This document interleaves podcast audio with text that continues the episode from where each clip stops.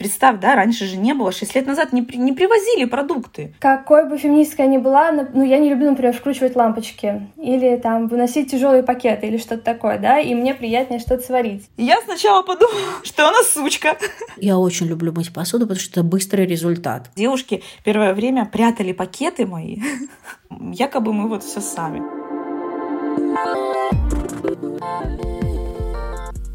Всем привет!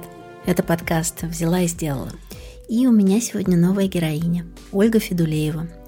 Оля запустила в Таганроге свою доставку продуктов с подробными рецептами. Называется Fiola's Kitchen. Оля успела открыть свой сервис еще до того, как в город пришел Яндекс и другие агрегаторы. Сейчас у нее свой ресторан, и доставка тоже по-прежнему работает. Оля говорит, что ее основная аудитория – это женщины, которые хотят накормить свою семью, гостей и мужей. Что, конечно, влияет на маркетинг – кто кого кормит в современных семьях. Если твоя аудитория домохозяйки, нужно ли продавать им феминизм или стоит принять образ главной на кухне? Должен ли бизнес вообще пытаться менять людей? Попробуем разобраться.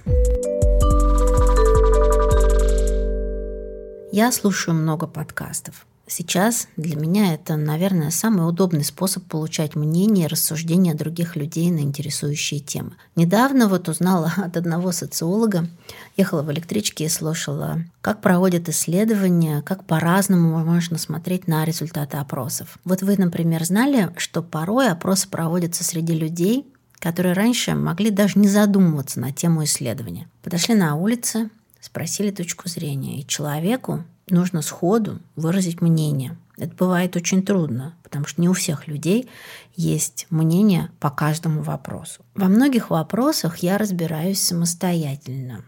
Что-то читаю, что-то слушаю. Есть темы попроще, есть темы посложнее. И одна из сложных тем для меня – это феминизм. И то, что к нему близко. Права женщины, харасмент, домашнее насилие, мизогиния, гендерное неравенство и отношение к телу. Все это, к сожалению, не раз случалось в моей жизни. Мне прилетали удары от мужчин, мое неидеальное тело подвергали критике. Про слово «абьюз» я знаю не понаслышке. Реагировать и отвечать я училась сама. Но как мама, женщина-преподаватель, я уверена, что не весь опыт надо получать самостоятельно. Что-то хорошо узнавать от близких людей, а еще от этичных просветительских проектов, которым можно доверять. И одним из таких медиасоветчиков, например, для меня стало дружественное издание «Гласное» и их подкаст «Не слабый пол». Сам проект основала Юлия Счастливцева – а подкаст делает Настя Седухина. В нем говорят о проблемах, стереотипах, предрассудках, с которыми сталкиваются российские женщины. Я не всегда соглашаюсь с мнением ведущих, но тем и лучше, потому что подкаст «Не слабый пол» ну, он, знаете, так запускает в моей голове механизм дискуссии и помогает уже вырабатывать, формулировать мое собственное мнение. Так что я готова к любому соцопросу.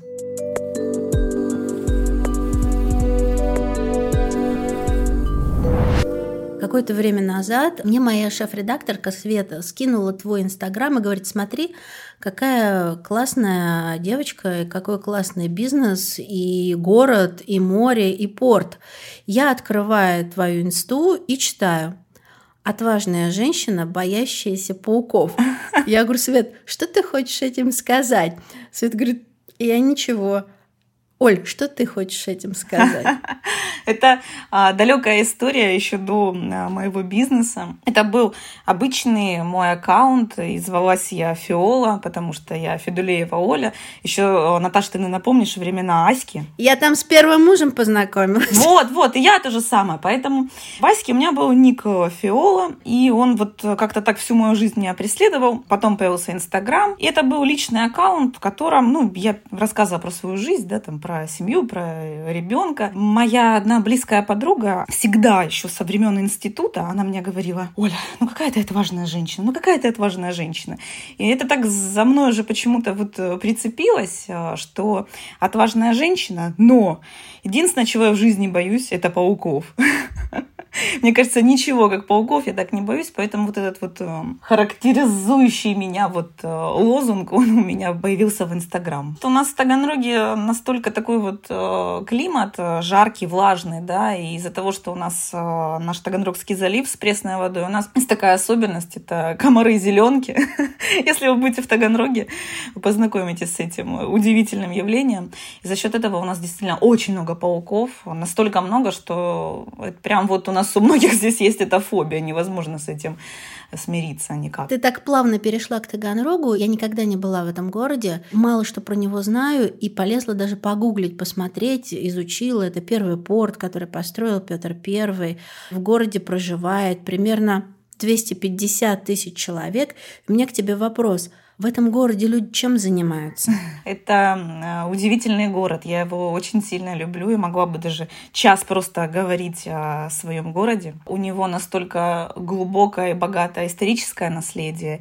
И вообще все слилось. Ну вот если ты гуглила, ты, наверное, читала, что Таганрог даже несколько дней был столицей России. У нас вообще Москва и Таганрог очень а, тесно связаны. Просто, не знаю, мне кажется, у меня э, половина моих одногруппников уехала в Москву. Вообще очень много людей э, живут на два города, Москва, Таганрог. Чем занимаются люди в Таганроге? Это город э, и торговый, и промышленный, и уже начинает он становиться городом-курортом. Из-за того, что туризм в России развивается, да, куда еще ехать? Сочи и Крым же не могут быть вечно резиновыми, а Таганрог, он прекрасен. Еще немаловажная часть Таганрога — это Таганрог IT-столица России. Я не побоюсь этого слова, да, у нас... Да а... ладно. То есть у вас там что, Стэнфорд местный? У нас местная силиконовая долина именно в Таганроге. Действительно, очень много IT-компаний, которые работают и на Россию, и на зарубеж. Это люди, которые составляют прям вот ячейку нашего общества, это айтишники. То есть они живут в Таганроге, работают в Таганроге и работают не только на Таганрог, но и на разные страны и на разные города. Да, да. Все благодаря нашему радиотехническому уни- университету, в котором, собственно, училась и я. И сейчас он называется ЮФО, Южный федеральный университет. Там вот прям кладезь умы и все вот эти вот э, люди, которые создают всю эту махину IT-технологий. Мы, ну, все-таки провинциальный город, хоть и э, очень э, такой равняющийся на Москву и Петербург. Ну, правда, вот э, если ты когда приедешь, ты увидишь. Я себя даже с Ростовом не сравниваю. Понимаешь, у меня есть Ростов тут под боком, да, областной город. Нет. Я даже о нем не думаю. Я думаю всегда о Москве, о Петербурге. У меня в Петербурге очень много друзей и знакомых. Я там часто бываю. И удивительно, но у нас так э, каждый думает. Вот создавая что-то. Правда, это, мне кажется, какая-то вот таганрогская особенность себя равнять вот чуть-чуть выше. Скажи, пожалуйста, а вообще в Таганроге как ты наблюдаешь? Вот это есть ли в этом какие-то такие семей... сохранения семейных ценностей? Можно ли про это говорить через твои продукты? Или нет? Или это какая-то просто случайная история, выстрелила и все? Это, это абсолютно про наш город, потому что а, больше все-таки часть а, нашей территории это частные дома. И я сама живу в частном доме. И у меня здесь постоянно гости. У моих родителей постоянно гости. У моего брата постоянно гости. Мы такими, знаешь, вот кучками друг к другу э, переходим, потому что выходные, вот понимаешь, у нас выходные, как мы вот с мужем сидим, я ему говорю, Вов, сегодня пятница, что завтра делать будем, кого зовем? То есть это или к кому идем? У нас только так проходит. Причем у всех всех возрастов, правда. Я могу позвонить там э, своим родителям и сказать, ой, да там, там к нам пришли сваты или там еще кто-то. Это все, вот это, это про наше э, состояние, наверное, правда, души таганрогского человека чтобы собраться всем во дворе под виноградом. О, я обожаю. У вас есть такое, да, когда можно за столом? Конечно. Я вот, вот эти штуки очень люблю, южные. Меня много возили в детстве в Крым родители и успели познакомить. Я своего сына, к сожалению, не успела познакомить с Крымом, а теперь У меня туда дорога заказана, к сожалению, не могу. Вот. И я очень люблю вот эти вот алупкинские столы, виноградник, когда ты выбираешься из комнаты, садишься, чайник, еда, все выносят все, что у них есть из холодильника, и жуете, не знаю, до трех, до четырех утра. Вот у вас тоже так, да? То же самое, абсолютно. Вот в воскресенье буквально до первых птичек сидели. Классно. А сегодня, понимаешь, я пошла на рынок, купила молодой горошек, вот такой пакет. И мы вот сейчас сядем во дворе, насыпем этот горошек и будем щелкать. Я знаю, что ты начала готовить э, во время декретного отпуска после рождения да, дочери. Я видела в твоих интервью, в постах, что ты была местами утомлена, местами раздражена, и ты нашла спасение или терапию в этой готовке. Я как человек, который в самых сложных житейских ситуациях никогда не прибегала к этому способу терапии. То есть, наверное, я никогда не лягу в сторону кухни. То есть для меня еда, знаешь, как топливо. Я кинула в себя, съела и побежала дальше. Готовить, получать именно удовольствие нет. Но представляешь, у меня две вещи, которые успокаивали, это было мытье посуды и готовка. Вот и расскажи, как тебе пришла в голову эта мысль и в каком объеме ты ее начала создавать? Давай. А я действительно та женщина, которая после родов впала в депрессию. Ну ты так смело про это говоришь. Я, например, никогда не могла себе признаться, что мне плохо, и я была в депрессии. И никто мне не говорил, что можно быть слабой, больной, эмоциональной, или психануть, или просто плакать, или просто да, лежать, понимаю. или тебе просто будет очень-очень плохо. Ты так смело про это говоришь, тебе кто-то это поставил диагноз? Это, это сейчас как? мне уже 35, я могу смело об этом говорить, а когда мне было 27, конечно, я не, не подозревала, но как бы я не понимала, что со мной происходит. Благо, у меня есть моя очень хорошая подруга, психолог, и она мне говорила, я, так как я подруга, я с тобой как психолог не буду разговаривать, но поговорить как подруга с подругой я могу и объяснить, что с тобой происходит. Конечно же, потом уже поняла там спустя вот, наверное, год, что это была вот прям, ну, депрессуха. Слушай, я вспоминаю, это был для меня прям дикий ужас. Мне даже моментами стыдно за себя, э, какие мне мысли приходили в голову. Но у меня были такие обстоятельства. У меня на тот момент муж работал на такой работе, где он все время был в командировках, то есть он приезжал там один-два раза в неделю, и родители мне тоже не могли по состоянию здоровья помогать. И вот ты один на один с этим ребенком, который ты вообще не знаешь, что с ним делать да? с этим ребенком. И как вообще почистить зубы в три часа дня. Это вся эта история я прошла.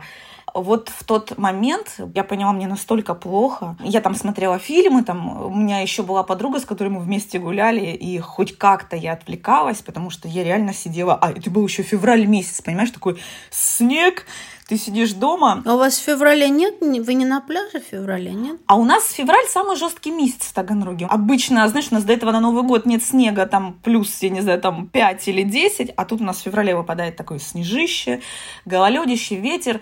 И ты вот этого ребенка одеваешь, только одел, в коляску положил, а он уже там все дела свои сделал, тебе надо обратно. В общем, это какой-то для меня был ад. В один момент я гуглю и смотрю, в Москве появляется сервис, он назывался Шеф-маркет тогда. Просто когда девчонка, которая была много подписчиков, у нее был тоже маленький ребенок, она, значит, рассказывает, заказала еду, мне привезли продукты с рецептом. Я сижу и думаю, господи, это же гениально.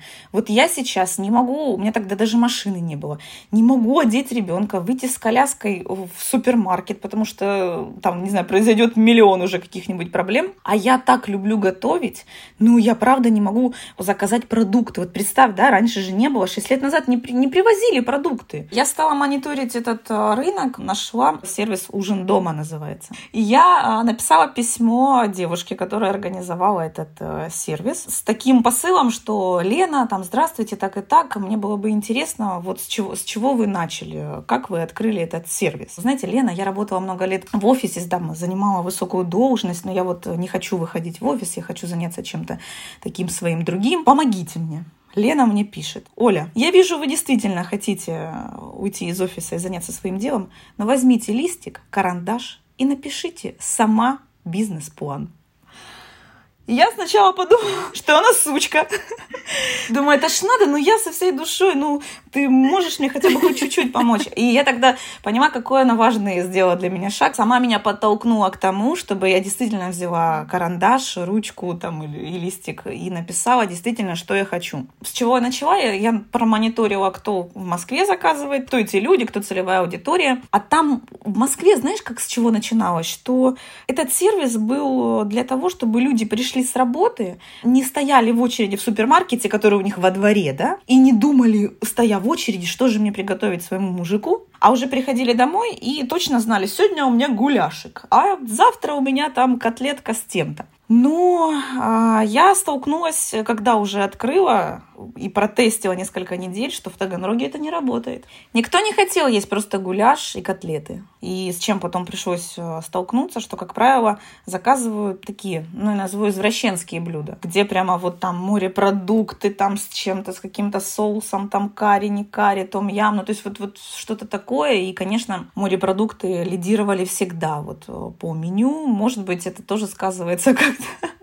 наше расположение ближе к морю, но рыба, морепродукты, да. Мы всегда старались на рынке покупать э, прям свежую рыбу, наших каких-нибудь там карасиков, не знаю, там э, судака.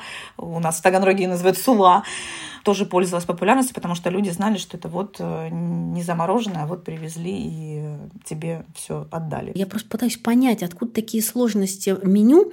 Может быть, это какие-то родительские триггеры или застолья, или какие-то воспоминания, или какие-то ассоциативные штуки, или это просто как бы наляпали все, да, там, не знаю, здесь хочу оливье, здесь хочу такой салат, здесь такой сложную еду. Как ты думаешь, как это формировалось? Я знаю этот ответ. А, так уж э, тоже сложилось э, с течением первого, наверное, года работы в Фиолос Kitchen, что а, опять же, целевая аудитория была с достатком выше среднего. Прям вот, а может даже выше-выше среднего. Хотя, ну вот все предполагалось по-другому, но город и внес коррективы. А люди, которые заказывали еду, иногда приезжали ко мне на таких машинах, что я просто... Соседи, мне кажется, думали, что я наркотиками торгую. Ну вот клянусь. Я, я все время, знаешь, что это пакеты выносила, выносила пакеты, смотрела на этих людей и думала, боже мой.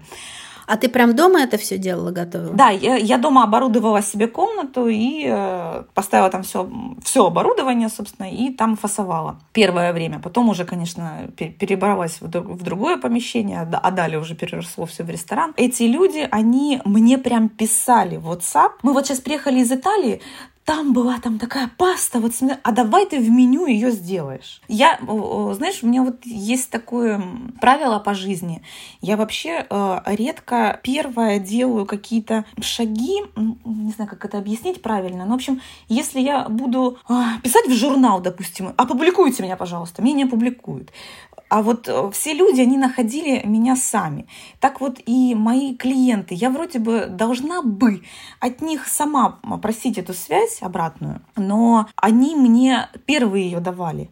Они мне сами э, указывали путь, прям направляли, э, что готовить, что, что им больше нравится. А нам вот не понравилось вот это, а мы бы хотели это. И причем это формировалось вот прям не один человек. А то если ты там 10, тебе пишут 15, ты думаешь, ну, это же спрос, надо делать. Я захожу в твои соцсети и читаю. Можно я подсмотрю? Да, да, да. Там у тебя, значит, сациви, жаркое под корочкой со свининой, орза с креветками, это что-то средиземноморское, фунчоза с индейкой, овощами и фисташками с чили. Это что-то азиатское.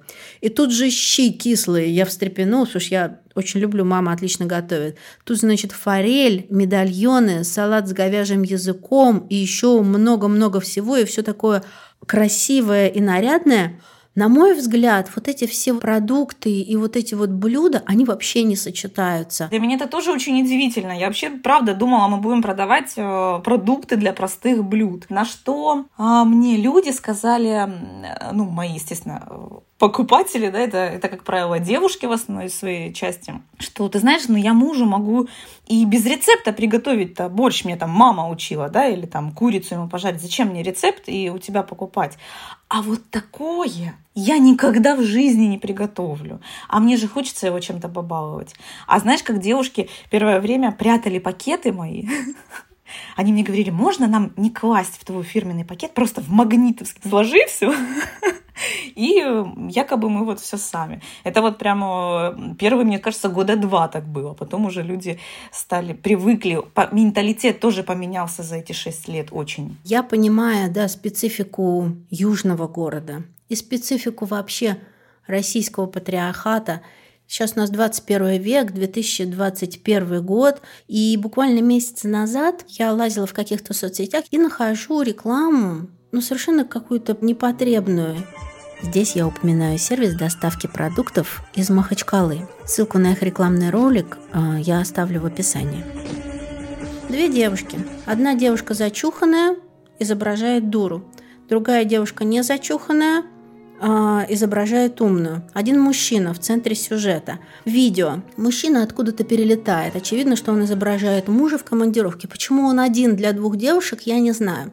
Значит, дура бежит на всех парах, потная, зачуханная, лохматая, бежит в супермаркет, и там, сломя голову, начинает хватать э, с полок разные продукты.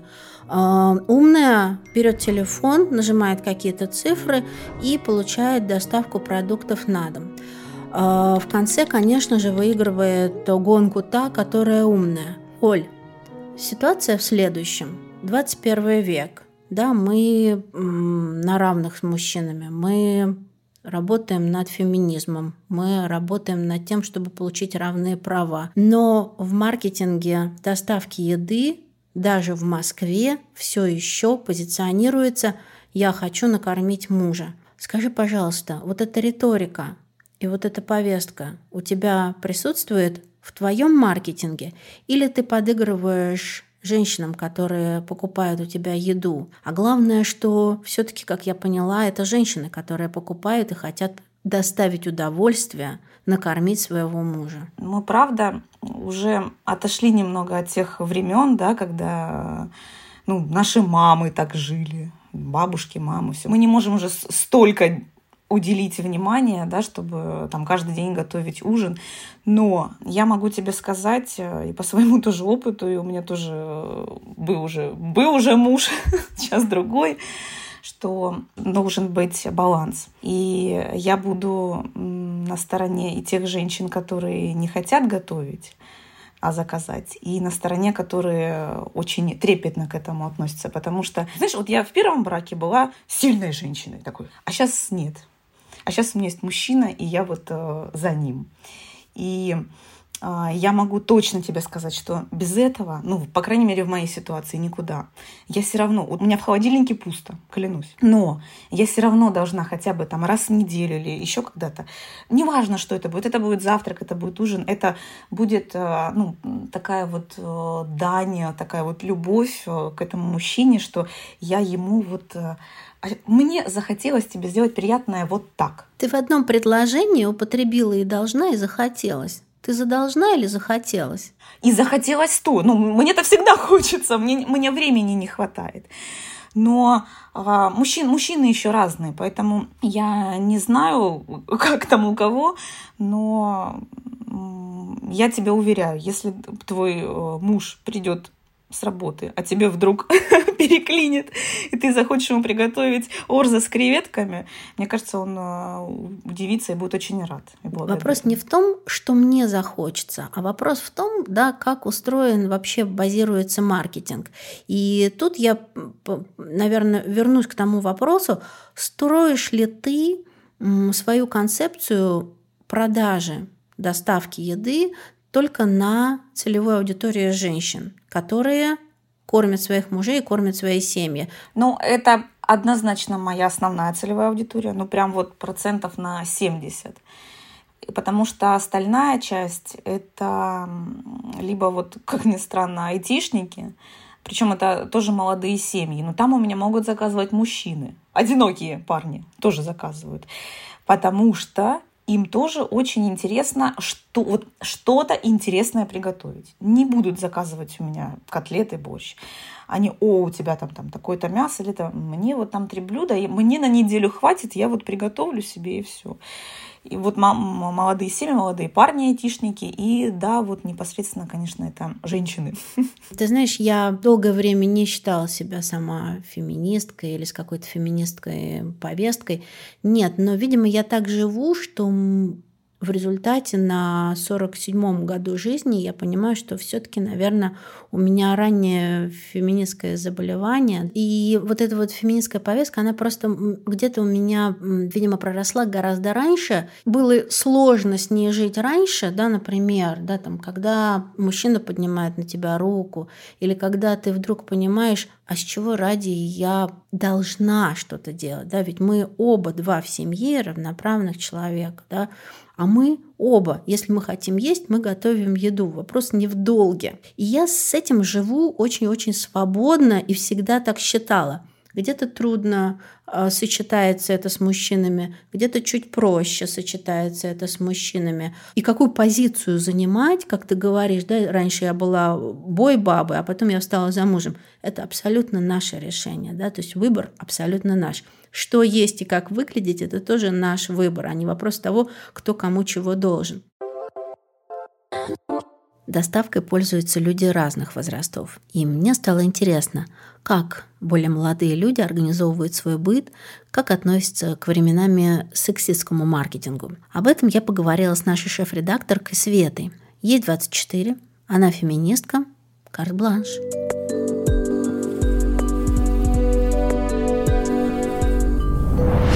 Я уехала от родителей в 16 лет. Мне никогда дома ничего не заставляли делать. Ну, то есть в колхозе, в деревне, да, но дома вот так, чтобы мама, конечно, меня очень сильно жалела, да, там, не мыть посуду, не готовить, вообще ничего. И в 16 лет я когда уехала и начала жить сначала на съемной комнате, а потом на квартире, ко мне пришли друзья, они смотрят на меня, а я что-то режу, готовлю, ну, что-то, не знаю, то, что было в 91 году пожрать, то я и резала. И у меня такие еще маникюр длинный, было модно, 16-17 лет, такие совершенно непотребные какие-то ногти, которым невозможно ничего делать. Они говорят, Наташ, мы вообще не представляли, что ты это умеешь делать. Глядя на тебя, такой цветочек, который пришел на романо-германскую филологию, мы не понимали, что Наташа и морковка – две вещи несовместимые. А тут ты стоишь, что ты чистишь. Свет, я тебе честно скажу, у меня примерно такое же впечатление от тебя, что несовместимо морковка и Света.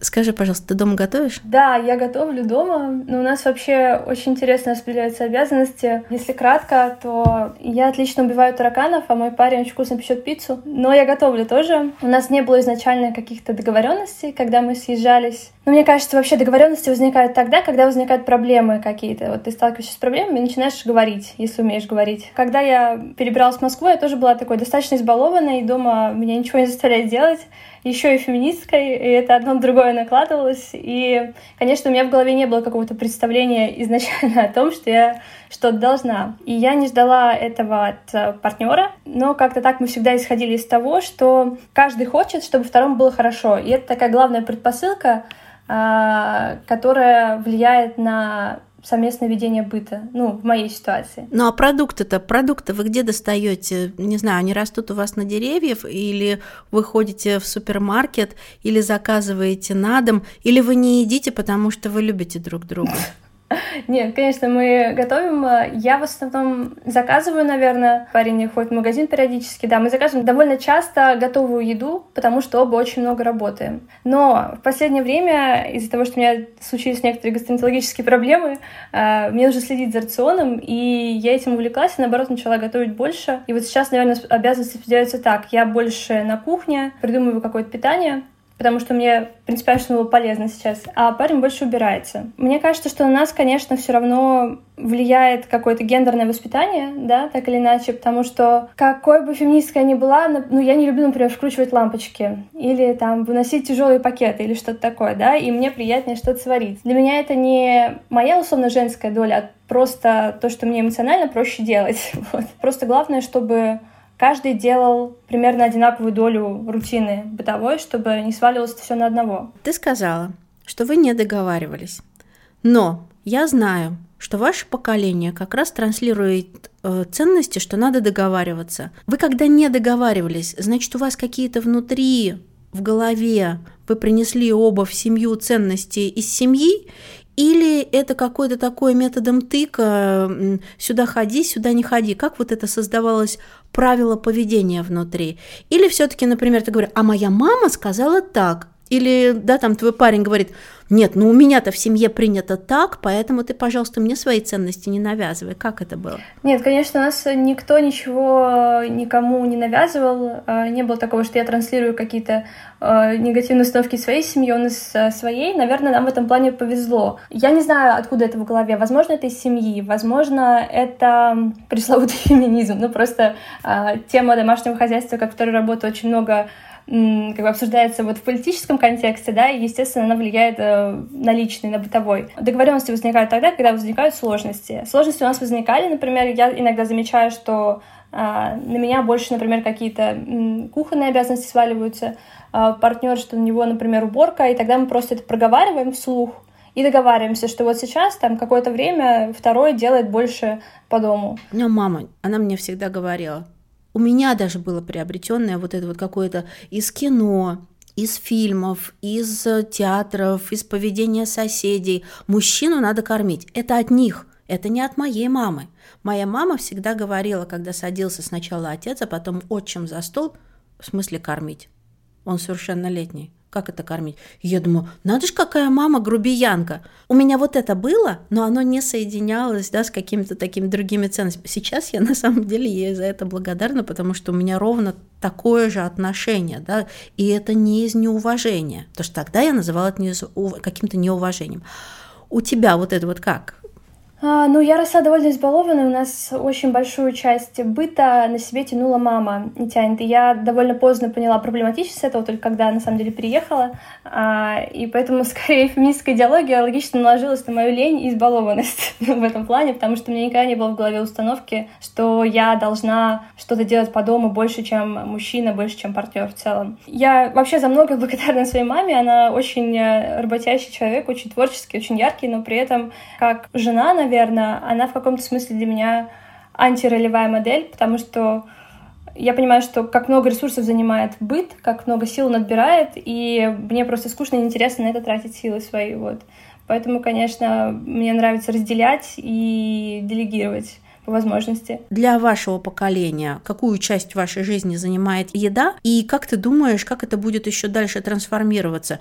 Вот туда, где пятый элемент, когда будет подлетать корабль, э, ты, не знаю, быстренько съедаешь и дальше бежишь спасать мир? Или все-таки со временем к вам тоже вот это вот по кругу вернется тенденция, что вы будете сидеть, заседать, печь пироги или что-то такое. С чем это связано? Ну, я думаю, что для нас, очевидно, еда — это в первую очередь топливо и что-то такое механическое, что нужно, чтобы просто организм функционировал. И на что иногда, опять же, жалко тратить время, поэтому хочется больше это делегировать. А, ну, например, для моего парня приготовить что-то вместе, например, выходной — это такой важный quality time, а, для совместного времяпрепровождения, но это именно отдельная ритуальность. То есть взять на пекарском камне и испечь, я не знаю, булочки с корицей какие-нибудь. Но это что-то скорее выходящее за рамки нормальности для нас — потому что в быту гораздо проще или заказать что-то, или приготовить на несколько дней. У Оли вполне успешный бизнес. Хоть доставка и небольшая, в среднем она отправляет 25 заказов в неделю. Доставка приносит около 300 тысяч рублей выручки в месяц, а ресторан от полутора миллионов в месяц. Сейчас Оле удается конкурировать с Яндексом и Деливери. Но что будет через несколько лет, не ясно. Кажется, нужно внедрять технологии и расширяться. У меня вопрос про технологии. Ты что-то такое планируешь или хочешь, или думала внедрять технологичное для того, чтобы повышать маржинальность доставки, охват доставки, угу. территориальность. Вот на кого ты ориентируешься в России, в Москве? Есть такие идеи? Слушай, Наташа, ну это сейчас очень для меня такой может, даже где-то и болезненные вопросы, и э, это вот прям... Я не только комфортные вопросы задаю, прости. Очень много я сейчас об этом думаю, потому что я на самом деле забросила сейчас сервис, э, ну прям вот он у меня на таком немного стопе, потому что я поняла, я прям прочувствовала, что нужно что-то поменять. Вот сейчас я лето пока им не занимаюсь, потому что, опять же, летом Таганрог это никто не готовит ну все, все, во-первых, куда-то уезжают, во-вторых, э, все худеют, естественно, покупают там овощи, фрукты, больше ничего не едят такого, прям вот как у меня. Что-то я буду менять, и это, скорее всего, будет происходить э, к осени, когда уже все вернутся, пойдут в школу, в институты. Будет однозначно меняться. А вот спустя пять лет ты в какие проблемы уперлась с доставкой? Я столкнулась с тем, что появились все доставки из всевозможных магазинов. Плюс у нас открылись э, в нашем городе два таких больших классных магазина. Один с э, фермерской продукцией, мясо, птица, сыры и все остальное. Это все, чем я брала брала. И второй магазин, который меня очень тоже подкосил, это магазин морепродуктов, потому что когда я открывала э, сервис, то я ездила в метро за, за всеми продуктами. Конечно, их в Таганроге не было, не все могли поехать туда, это же карточки, все дела далеко. А сейчас э, ты вышел из дома, у тебя в пяти метрах есть все. Поэтому я сейчас могу брать только какой-то эксклюзивностью. Поменялась очень жизнь, и я вот сейчас э, пока впитываю все и думаю. Я смотрю статистику и вижу, что рынок доставки еды растет как на дрожжах, просто вертикальный единорог какой-то. Приложение становится удобно и комфортнее, и просто потому, что это проще. В конце концов, это проще. Слушай, ну пусть все получится. Вот что. Скажи, а ты сама сейчас дома готовишь? Очень редко, только когда приходят гости на выходных в основном. Либо вечером, если есть э, силы, скажем так. А муж готовит? А муж готовит, да. Даже хлеб печет. А еду заказываете? Нет, мы ходим в другие заведения. Так на дом, наверное, не заказываем, а готовим. А так очень я люблю ходить по другим э, кафе-ресторанам, чтобы ну, смотреть, во-первых, что и как. Во-вторых, э, есть друзья среди рестораторов, поэтому с удовольствием. Скажи, если к тебе сейчас придет большой агрегатор доставки и скажет, Оль, приходи к нам, да, мы вот собираемся вот под такой-то, да, там процент, сколько они там берут. Пойдешь такой агрегатор? В Таганроге нет. В Таганроге не будет работать. Ну, правда, ну, ну нет. Вот это вот максимум, что можно было выжить из нашего маленького города. Я даже писала потом в Москву и спрашивала, сколько у вас человек заказов в неделю. И знаешь, что мне Москва отвечала? 200. Для Москвы. А у тебя 25 для своих 250 тысяч. Дай бог, если они все в городе. думаю, тю. Почему, почему я волнуюсь?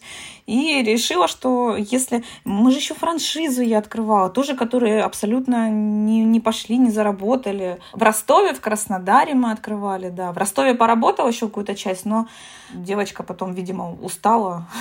А в Краснодаре вообще нам сказали, что люди заказали там несколько человек первую неделю, сказали, да вот мы пойдем лучше в, к Вахтангу, купим овощей и все приготовим. Поэтому я на самом деле даже рада, что мне удалось в Таганроге настолько растормошить людей. Я могу уже делать деньги ну, не на доставке, а на своих знаниях, да, на, на том, что я могу что-то организовать именно у людей, именно даже для какой-то фирмы. Меня звали э, ставить, э, ну, придумывать какие-то там меню. И за это тоже мне платили деньги, такие же, как я зарабатывала на сервисе, понимаешь? Поэтому тут такое вот. Я почему сейчас поставила на стоп, я не, не особо переживаю ну, насчет этого. Не, ну это я точно не переживаю, что у тебя это что-то не пойдет, но это как бы это просто надо понять, ясность. И я, ты знаешь, я сейчас просто беру июль-август э, себе паузу, ровно с тем же, да, чтобы очередной какой-то подвести итог и понять, какие-то принять тоже решения, потому что иногда хочется, конечно же, ломиться вперед без остановки, но иногда просто и уже не хочется ломиться без остановки, хочется все-таки осмысленности. И у меня к тебе последний вопрос. Как ты говоришь, звали ту девушку, которой ты написала спросить совета? Лена, предположим, ситуация.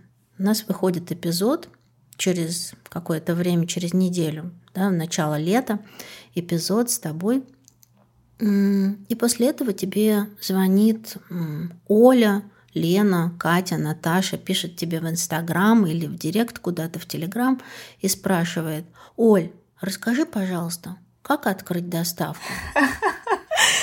Представляешь, я, наверное, отвечу почти точно так же, как Лена. И скажу, что если вы действительно знаете, что вы этим хотите заниматься, открывайте. Это был подкаст «Взяла и сделала». Готовьте кому хотите. И спасибо большое, что слушаете нас. Слушайте нас на всех платформах, где есть подкасты. Яндекс Музыка, Google Подкаст, Apple Подкаст и даже на YouTube. Подписывайтесь, чтобы не пропускать новые выпуски, а то вдруг ставьте оценки, оставляйте комментарии, рассказывайте истории вашего бизнеса или ваших друзей. Слушайте нас каждый четверг. Всем пока!